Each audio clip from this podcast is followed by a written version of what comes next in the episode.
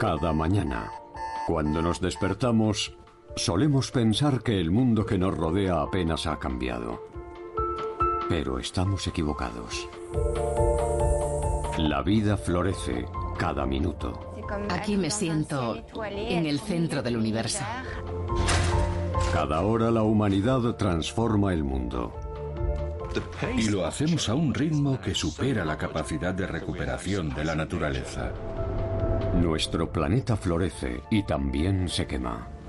El incendio se ha expandido 22 kilómetros en un día. Mientras viaja hacia una nueva región del universo. En diferentes partes del globo, los científicos han descubierto con asombro y fascinación los significativos cambios que experimenta la Tierra en tan solo 24 horas. Gracias al avance de la tecnología, podemos comprender mejor el mundo que nos rodea. Ya no hay zonas inaccesibles, lo que nos permite saber lo que pasa en cualquier lugar cada día. Y mantener un registro global actualizado de las modificaciones que se producen, hora tras hora. De esos cambios que convierten la Tierra en nuestro querido hogar y nos proporcionan los alimentos que comemos y el aire que respiramos. Porque cada radiante amanecer nos regala un mundo completamente nuevo. Un día en la vida de la Tierra. Episodio 2. Hasta el final del día. Cada día, la vida experimenta múltiples cambios.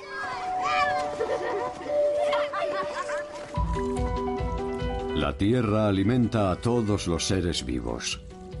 Y para ello se vale de agentes tan eficaces como la erosión, que segundo a segundo y cada día hace fluir nutrientes y minerales por todo el planeta. Utilizando los ríos, Pueden ser dañinos, pero son una fuente de alimento. El viento, El polvo es bueno para el medio ambiente y por tanto también para nosotros. y el hielo. Los glaciares sustentan y enriquecen la cadena alimentaria. Muchos de estos nutrientes llegan al océano y ponen en marcha día a día un proceso fundamental para la vida. El crecimiento del fitoplancton. Estos microorganismos vegetales viven gracias al sol, al CO2 y al alimento que les proporciona la tierra. Millones de ellos podrían alojarse en una sola cucharada de agua. Proliferan por todo el planeta. Y son la base de la cadena trófica en todos los océanos del mundo. Pero eso no es todo. Estos diminutos organismos producen tanto oxígeno como el resto de la vegetación terráquea. Lo que significa que el fitoplancton nos proporciona la mitad del oxígeno que respiramos.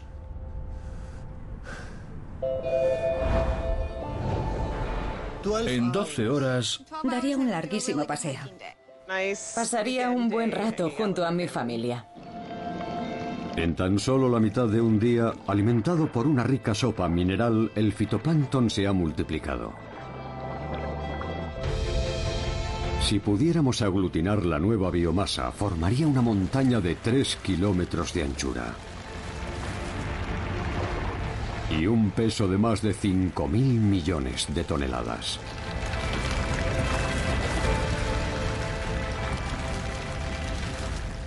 Pero antes de que el día concluya, la mayor parte desaparecerá.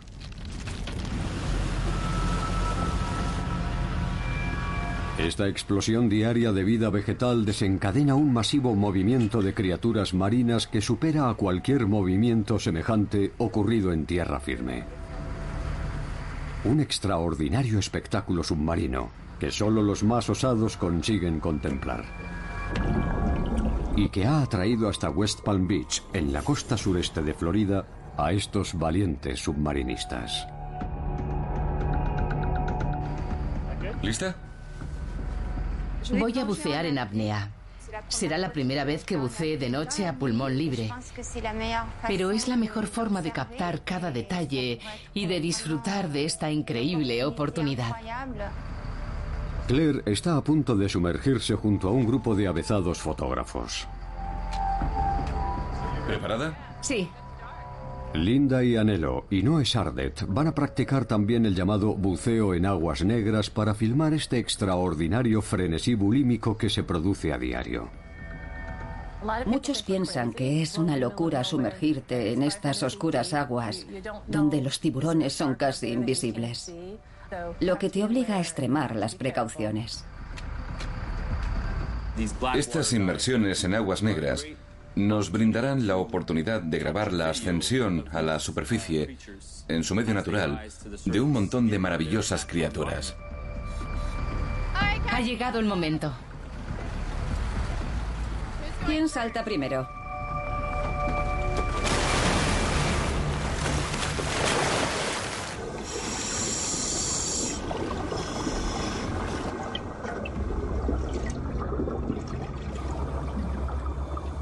Sumergirse en la oscuridad y aún más en apnea es un reto peligroso para cualquier buceador.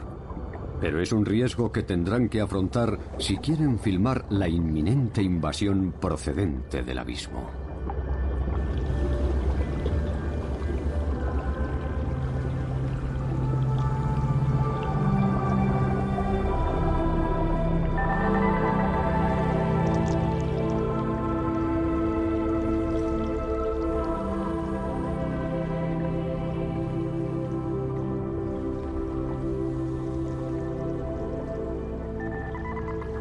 En tan solo unos instantes, una ondulante tormenta de luz ha invadido las aguas. Una galaxia de diminuta fauna marina llamada zooplancton que ha acudido para recolectar el fitoplancton.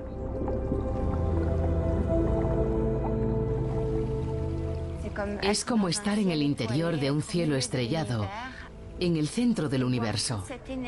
Permanecer aquí, entre toda esta luz, es algo maravilloso.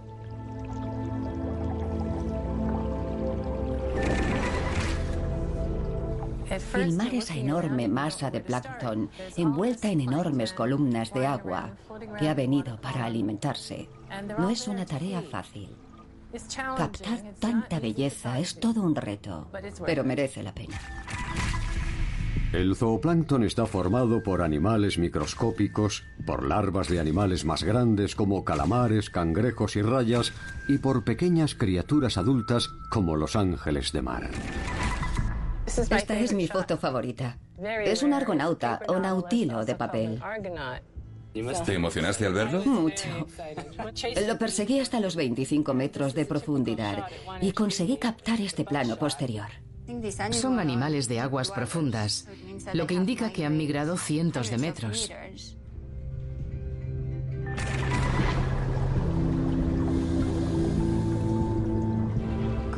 Cuando pensamos en las migraciones, imaginamos animales salvajes que recorren grandes distancias en tierra firme, tal vez una vez al año, para comer o reproducirse.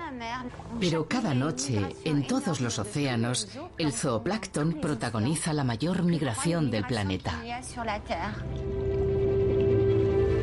No existe un mayor movimiento diario de biomasa animal en toda la Tierra. Tiene un interesante orificio entre los ojos. Tal vez le ayude a captar más luz. Y a ascender y descender. El plancton pudo ser el precursor del llamado reloj circadiano, ya que las hormonas que regulan su ciclo diario son muy semejantes a las nuestras.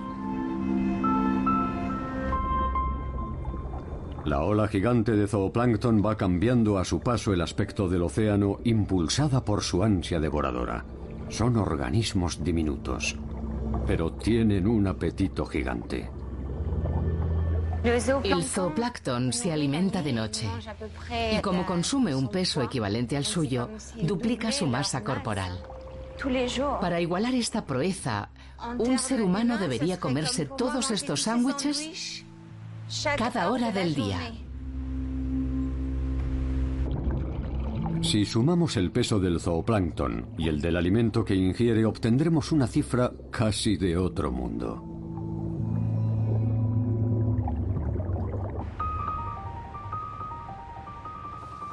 En 13 horas disfrutaría de un buen festival de música. Voy contigo. Eso está muy bien. Vamos juntos. En solo 13 horas, más de 5.000 millones de toneladas de zooplancton habrán completado su migración diaria. Y consumido 5.000 millones de toneladas de fitoplancton. Un peso que supera en más de 10 veces al de toda la población humana.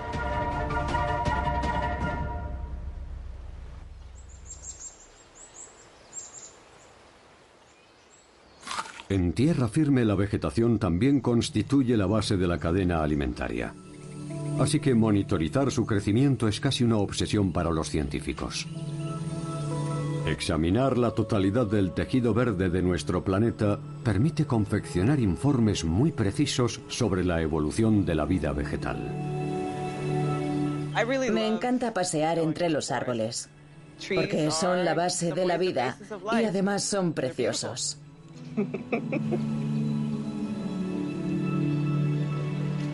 Tienen buen aspecto. Sí.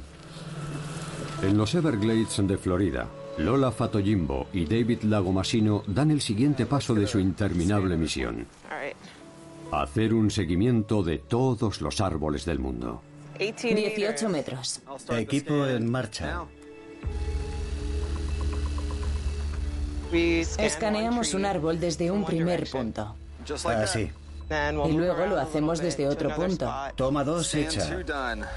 Seguimos escaneando y unimos las imágenes. Toma tres. Y así obtenemos una maravillosa vista panorámica. Y este es el resultado. Es fantástico. Se ven incluso las hojas.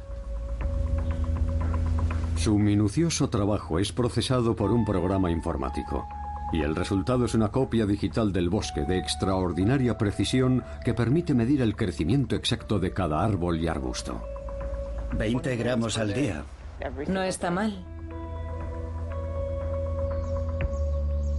Cada planta posee su propio ritmo de crecimiento. Algunos bambúes crecen hasta 90 centímetros al día, mientras que en el mismo periodo un roble solo crece un milímetro. Pero ambos desarrollos son generados por una prodigiosa reacción química, la fotosíntesis. La fotosíntesis utiliza la luz solar para producir azúcar y hace que todas las plantas que comemos y el aire que respiramos sean la base de la vida en la Tierra. Genera a diario cientos de miles de millones. No puedo calcularlo. David y Lola trabajan para la NASA, lo que les garantiza el acceso a una gran red de satélites. Esta es una imagen global de los efectos de la fotosíntesis. Su extraordinaria actividad en todo el mundo aparece reflejada en la pantalla. Los satélites de observación terrestre son muy importantes porque nos muestran los cambios que se producen en la cubierta forestal día tras día. Gracias a los prodigiosos ojos que vigilan desde el cielo, Lola y David pueden cuantificar los cambios que experimenta a diario nuestro planeta verde. Esos cambios que nos mantienen vivos. Desde el oxígeno que liberan las plantas y el CO2 que consumen hasta el peso de la vegetación que nace, hora tras hora, en la tierra que nos cobija.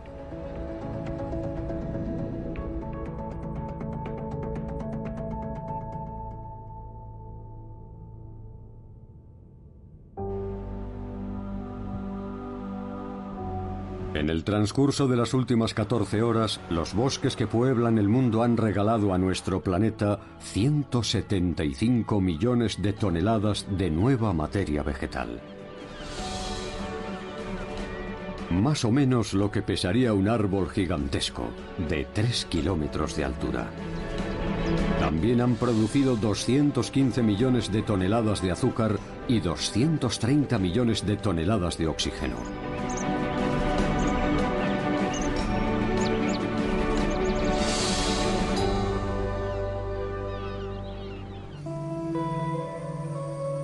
Pero además de producir día tras día más de 200 millones de toneladas de nueva materia vegetal, los bosques acumulan la energía obtenida de la luz solar a través de la fotosíntesis.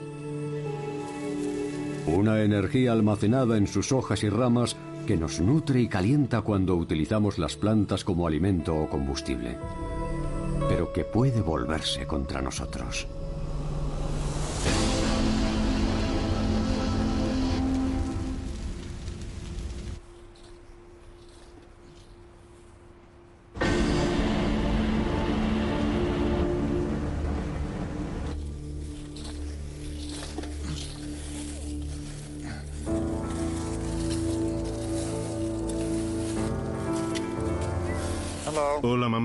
Acabo de enviarte una foto. Ahora mismo estoy en medio del solar. Compraron esta casa en 1975 y han vivido aquí 42 años. Solo un armario sigue en pie. Este es el fantástico barrio en el que yo crecí, pero va a quedar muy poco de él, si es que queda algo. Voy a escarbar un poco, a ver qué puedo encontrar. Pues quiero.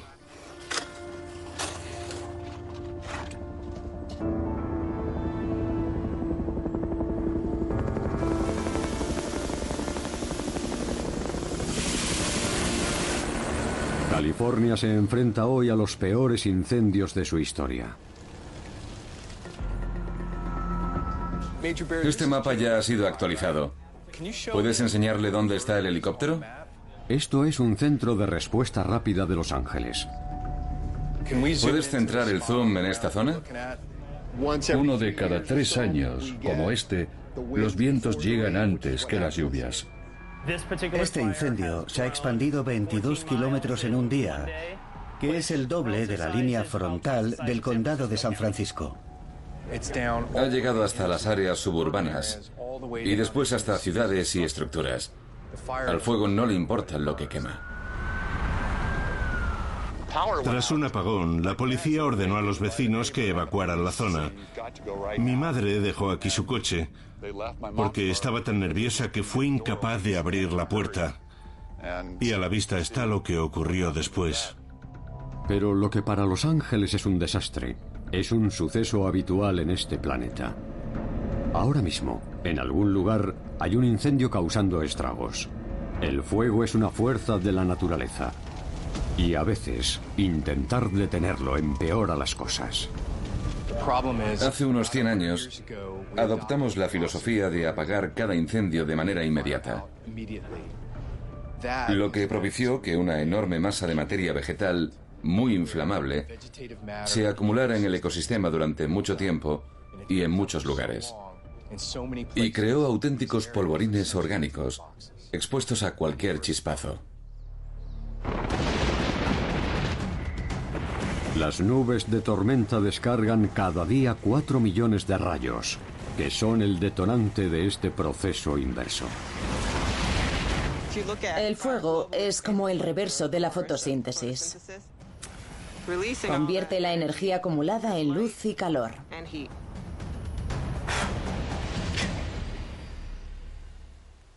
Las plantas necesitan sol y agua, pero a veces los bosques también necesitan fuego. Las llamas pasaron por aquí. Los incendios son vitales para muchos ecosistemas forestales. Limpian el sotobosque y aumentan la luz que reciben los brotes. Contribuyeron a la existencia de especies tan maravillosas como las secuoyas, que alcanzaron semejante altura porque poseían un sotobosque abierto que pequeños incendios limpiaban de forma periódica. Mira esta corteza. Los incendios forman parte del ciclo de renovación. El fuego es un feroz agente natural del que depende la vida. Y el problema es que a veces el ser humano ha elegido vivir en las zonas de riesgo. Salimos indemnes de un incendio en el 71 que casi alcanza el jardín trasero de la casa de mi padre. A los habitantes de California les encanta este clima. Es un lugar maravilloso para vivir, pero lleva sufriendo incendios desde hace milenios. Sabemos que habrá nuevos incendios y a qué zonas afectarán. Y nuestra labor es hacer todo lo posible por evitarlo.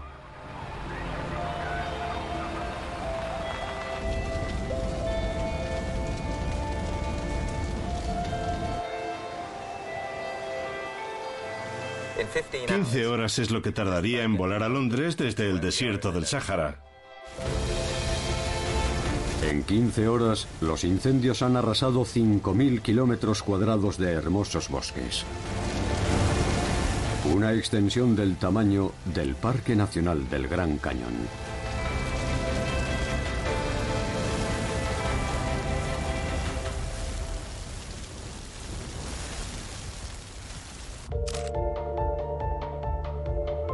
En menos de 16 horas una enorme selva de vegetación acuática ha ocupado los océanos y ha traído al grupo de comensales más numeroso de la Tierra. Y el planeta ha florecido y también se ha quemado.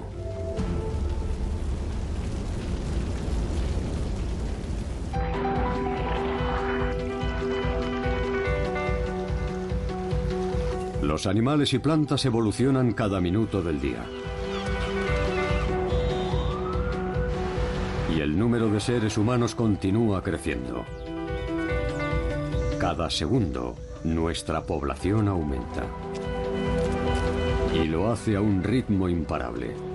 Cada segundo nacen unos cuatro niños y mueren aproximadamente dos personas que supone que cada 24 horas hay 220.000 humanos más sobre la Tierra. Un crecimiento imparable que apasiona a esta joven analista. Fernanda Drummond trabaja para una fundación de renombre internacional especializada en estadísticas demográficas. Las palabras dato y estadística resultan aburridas, pero a mí me encanta investigar cómo cambia el mundo y lo que muestran las estadísticas es fascinante. Fernanda cree que el crecimiento aún no ha alcanzado límites preocupantes.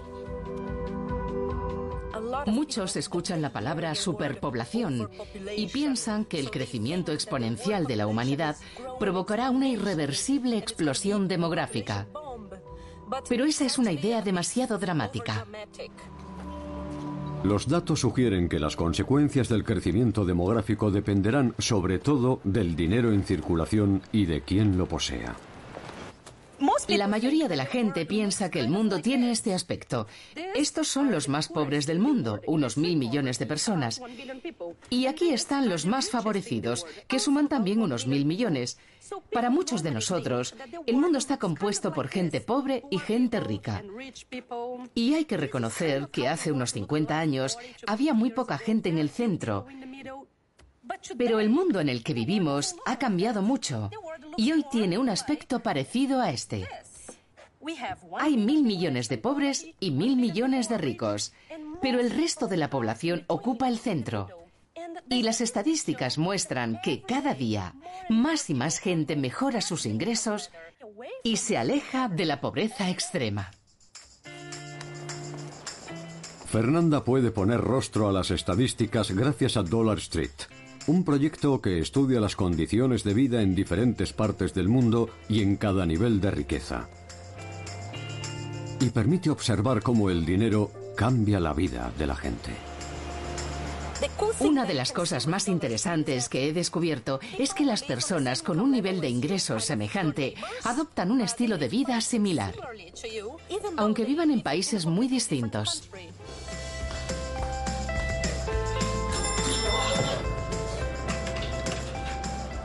Hola. ¿Qué tal? Hola, ¿Gabriela? Sí. Encantada. ¿Puedo hacer algunas fotos del interior de tu casa? Claro. Mi objetivo es retratar lo cotidiano, no lo extraordinario. ¿Me enseñas tu juguete favorito? Una foto. También fotografío cosas aburridas, como el suelo, el techo, una lámpara, el calzado diario.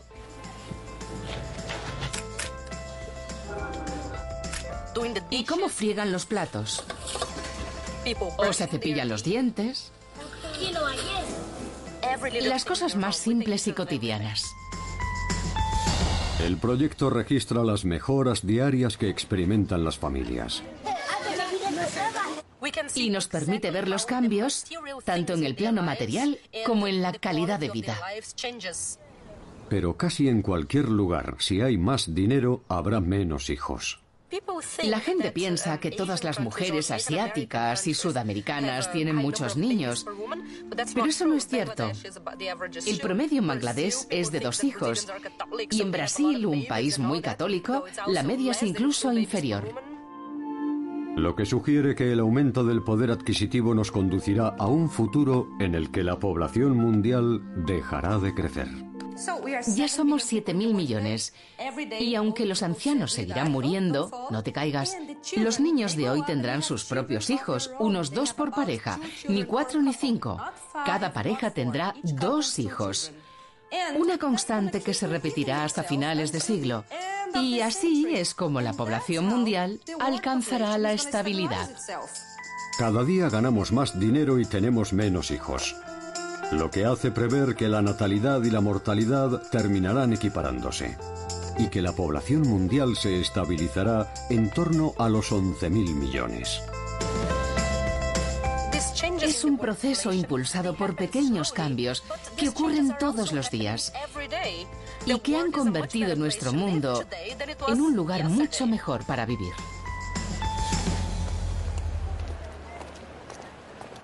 En 17 horas, el tiempo que se tarda en volar de Londres a Sydney. Tejer un gorro. O cocinar una buena feijoada. Han nacido unas 250.000 personas y han fallecido 110.000. Y casi 100.000 seres humanos han escapado de la pobreza.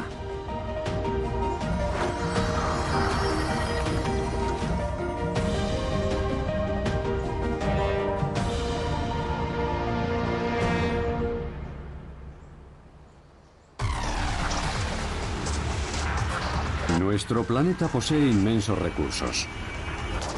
Pero el impacto diario causado por sus 7.000 millones de habitantes es también inmenso.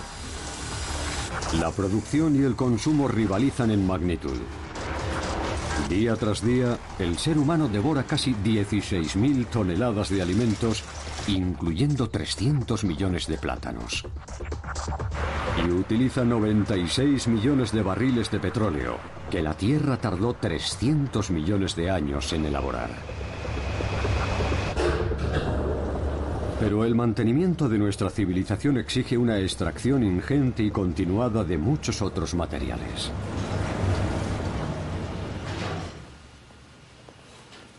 Cuando penetro en un lugar como este, mis ojos escudriñan los diferentes componentes extraídos de la Tierra utilizados para construir todas estas estructuras. El geólogo Mark Williams examina las estructuras hechas por el hombre como si fueran los estratos de una milenaria pared de roca. Todos estos tubos metálicos fueron fabricados con mineral de hierro extraído de una mina. Y sin duda el plástico de esta alarma antiincendios es un derivado del petróleo. El aluminio de la sección superior proviene de una mina de bauxita. El cristal de este tubo fluorescente está hecho de sílice. Y la energía que lo alimenta procederá del petróleo, el gas o el carbón. Una ingente gama de materiales extraídos de la Tierra. Mark va a mostrarnos otros dos recursos sin los que el ser humano no podría vivir. Agua. La confección de una simple camiseta requiere 5.000 litros. Y vidrio, que está hecho de arena. un material imprescindible en la construcción. Con la arena usada para fabricar el hormigón, podríamos cimentar toda la superficie del planeta. Sus granos cubren extensas zonas, pero nuestros edificios necesitan un tipo de arena muy concreto y cada vez más escaso. Su aparente y engañosa abundancia nos hace despreciar su importancia, pero es un material increíblemente valioso. Y aún más teniendo en cuenta la cantidad de agua y arena que consumimos cada 18 horas. En ese tiempo podría leer la saga completa del Señor de los Anillos. En 18 horas hemos usado 52 millones de metros cúbicos de arena que sostendrían un castillo gigante de unos 400 metros de diámetro. Y 19 mil millones de metros cúbicos de agua, con los que podríamos llenar 7 millones y medio de piscinas olímpicas.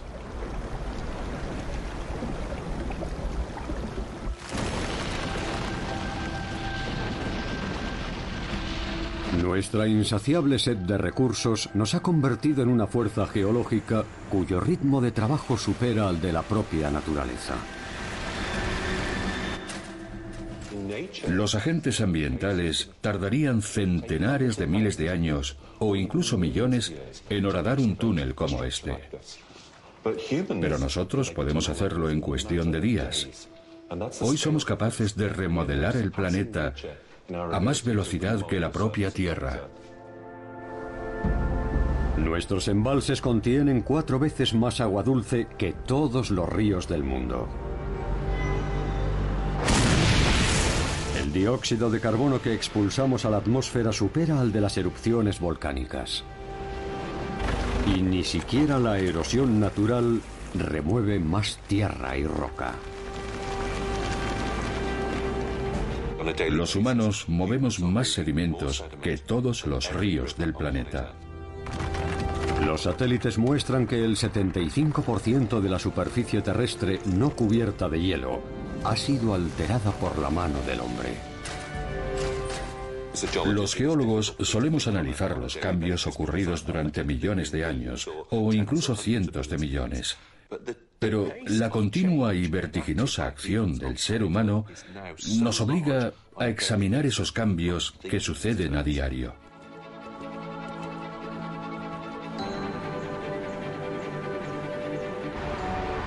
En 19 horas, el tiempo que se tarda en mecanografiar una novela corta, fabricamos 150.000 coches.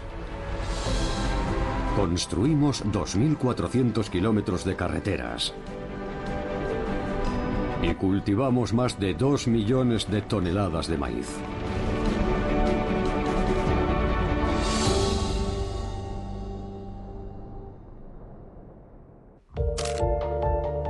20 horas, la población mundial ha crecido y miles de habitantes han escapado del umbral de la pobreza. Hemos consumido ingentes cantidades de recursos naturales.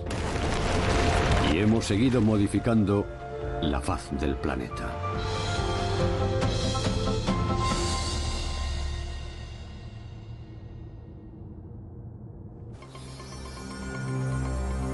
Aunque los cambios sean incesantes, podríamos pensar que un día antes la Tierra estaba formada por la misma materia reorganizada de manera distinta. Pero sería una valoración errónea. Lo cierto es que la masa total de nuestro planeta ha vuelto a aumentar, gracias a las todopoderosas fuerzas del espacio infinito.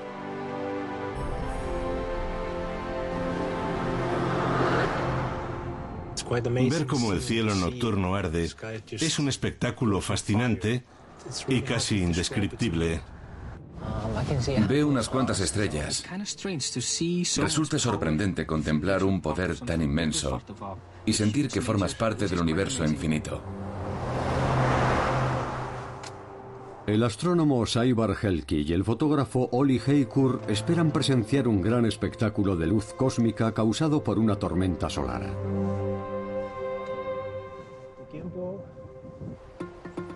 Mientras tanto, Robin Fiori y sus colegas observan el espacio para intentar predecir el clima. Es una eyección de masa coronal que tal vez se dirija a la Tierra.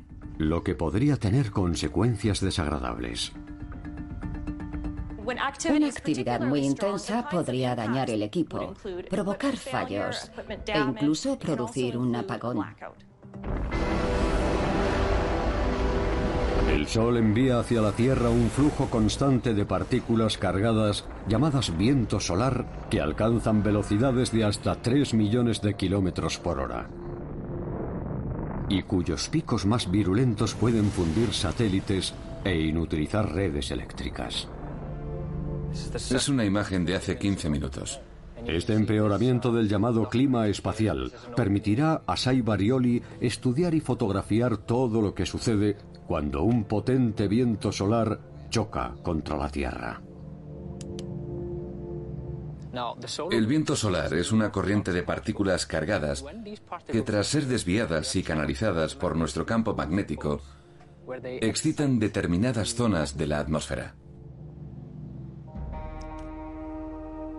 En marcha. Y arriba. El avanzado dron despega listo para cumplir su misión. Capturar la interacción del viento solar con nuestra atmósfera. Las fascinantes luces del norte o aurora boreal.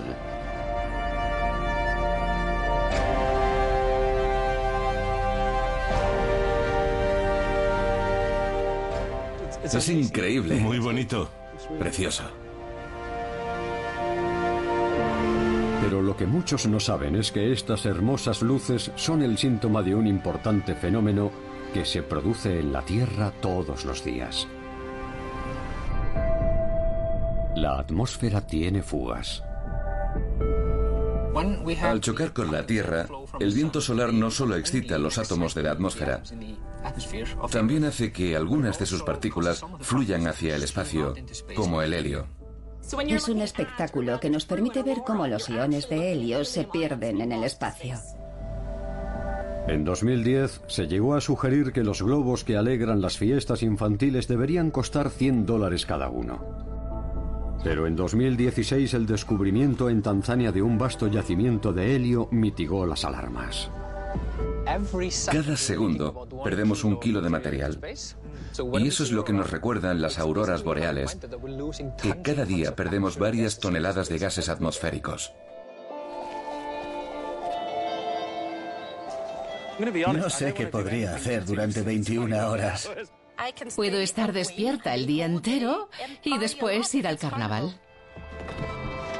En 21 horas nuestro planeta ha perdido peso. 80 toneladas de gases se han filtrado al espacio. Incluyendo la cantidad de helio necesaria para llenar 800.000 globos.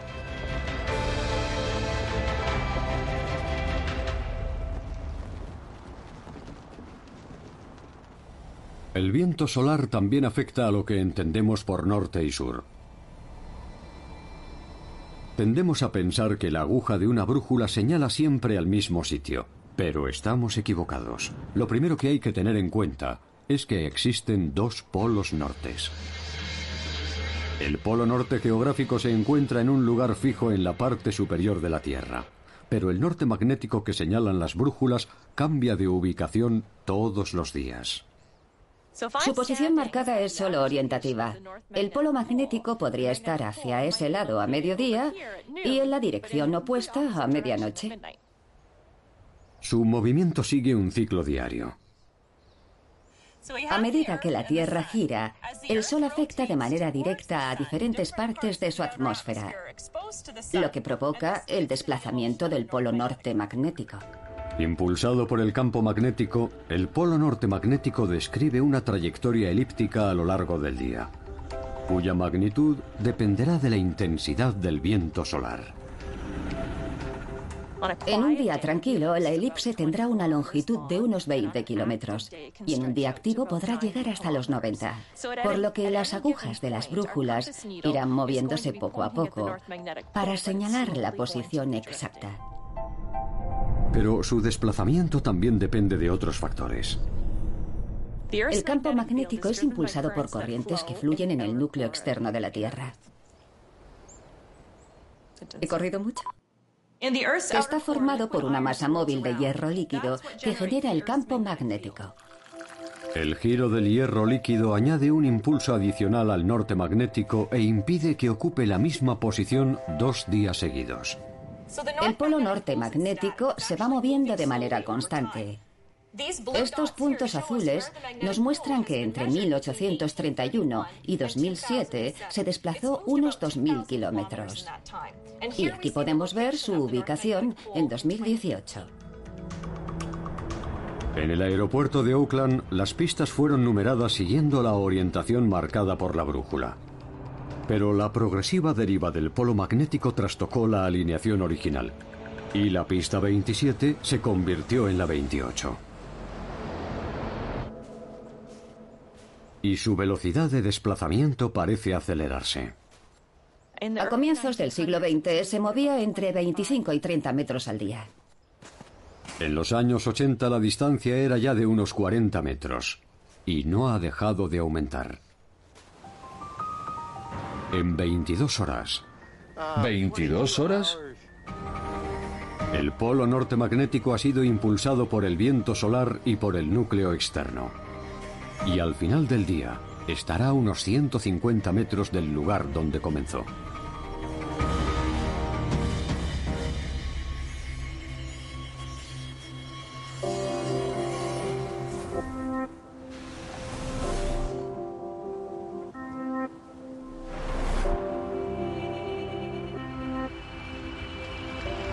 Nuestro día en la Tierra se acerca a su fin y está a punto de recordarnos que no estamos solos en el universo. Ojalá el cielo se mantenga despejado. Y pasemos una noche maravillosa bajo las estrellas. Dave Powell está esperando un paquete especial enviado desde el espacio exterior. Cuando yo tenía unos ocho o nueve años, una noche de verano, un vecino sacó un telescopio y dejó que los chicos del barrio echáramos un vistazo. Así me enganché a la astronomía.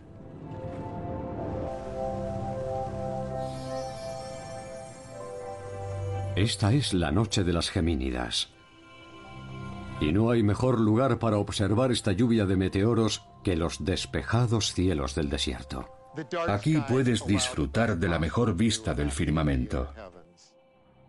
Señalas cualquier punto y Dave te explica qué hay en él. Esa es la constelación de Casiopea. Sus estrellas forman una W. Es un espectáculo que solo es visible de noche. ¿Has visto eso?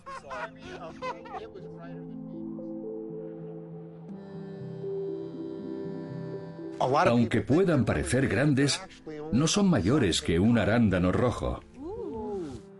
Meteoros del tamaño de un arándano. Cada vez que vea un arándano me acordaré de esto. Hay un montón. Esto es lo que sucede durante una lluvia de meteoros. La Tierra se mueve a través del espacio a más de 100.000 kilómetros por hora y colisiona con este polvo. Mirad allí. Contemplar una lluvia de meteoros es como ver diamantes cayendo del cielo. Es mágica.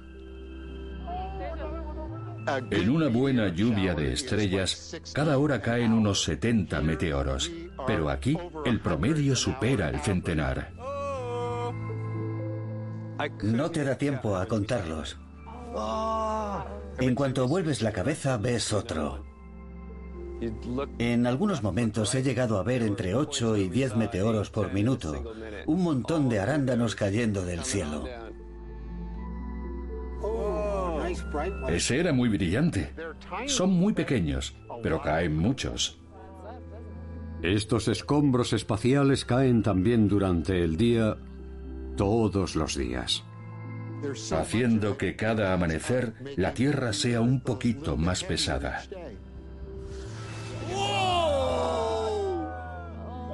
¡Qué maravilla! Era enorme.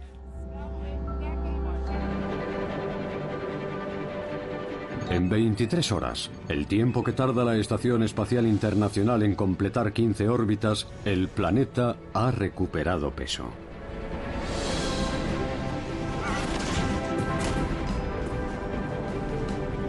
Si reuniéramos los meteoritos que golpean la Tierra, tendríamos un bloque de 55 toneladas.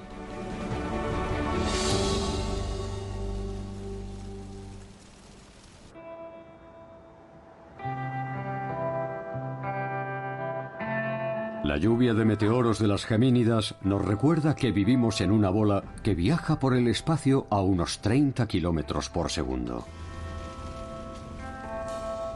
Como todos sabemos, la Tierra tarda un año en dar una vuelta alrededor del Sol y regresar a su hipotético punto de partida.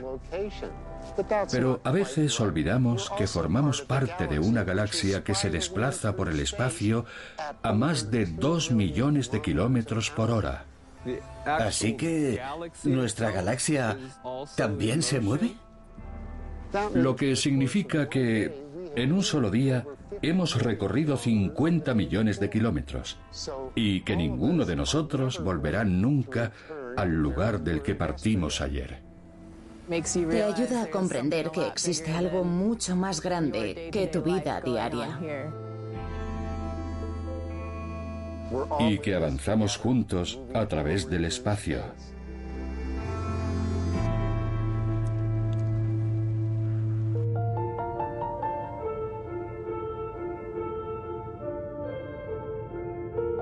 En solo 24 horas, muchas cosas han cambiado. Un día en la Tierra siempre es un día ajetreado. Su ardiente interior ha creado montañas, desplazado continentes. No hay un punto fijo en ninguna parte. Y remodelado su superficie. Siempre hay algo en movimiento. Cada minuto, cada segundo, la Tierra introduce nuevos cambios.